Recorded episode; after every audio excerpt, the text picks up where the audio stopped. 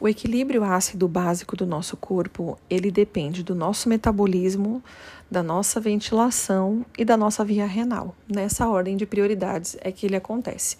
Então, o pH do nosso sangue, a primeira via de controle é a metabólica, depois a respiratória e depois a renal. Nosso corpo possui tampões fisiológicos que buscam esse equilíbrio do pH.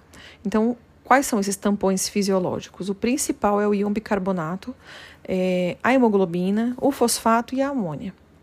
A respiração é a segunda via, né, mais importante.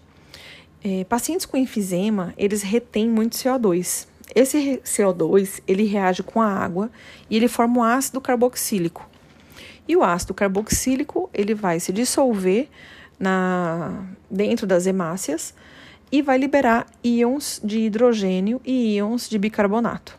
O bicarbonato ele não consegue corrigir essa acidose porque não reage com esse hidrogênio nesse sentido da reação. Então ele vai acumular íons de H+ e vai causar acidose respiratória, porque ele é decorrente de uma alteração pulmonar. Quando um paciente hiperventila, ele diminui a pressão do CO2, aí é o contrário, né? Com isso, vai ter a reação no sentido contrário. Então, o bicarbonato ele vai reagir com esse próton de H+, e vai formar o ácido carboxílico, que vai retirar o próton livre do meio e o paciente vai entrar em alcalose respiratória, porque ele vai liberar muito CO2. Então, ele vai ficar com baixa de CO2.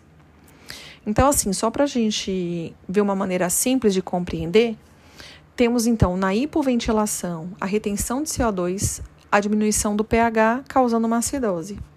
Na hiperventilação, vai ter a eliminação excessiva do CO2, o aumento do pH, causando uma alcalose.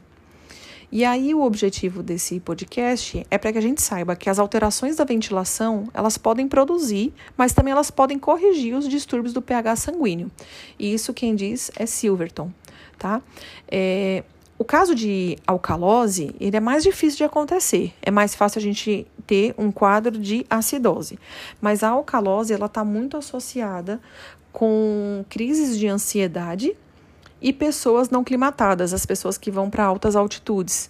E aí pode causar, então, essa alcalose.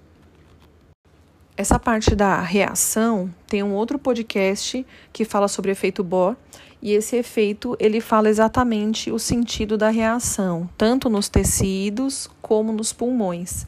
E aí qualquer desequilíbrio em uma dessas reações pode causar a acidose e a alcalose.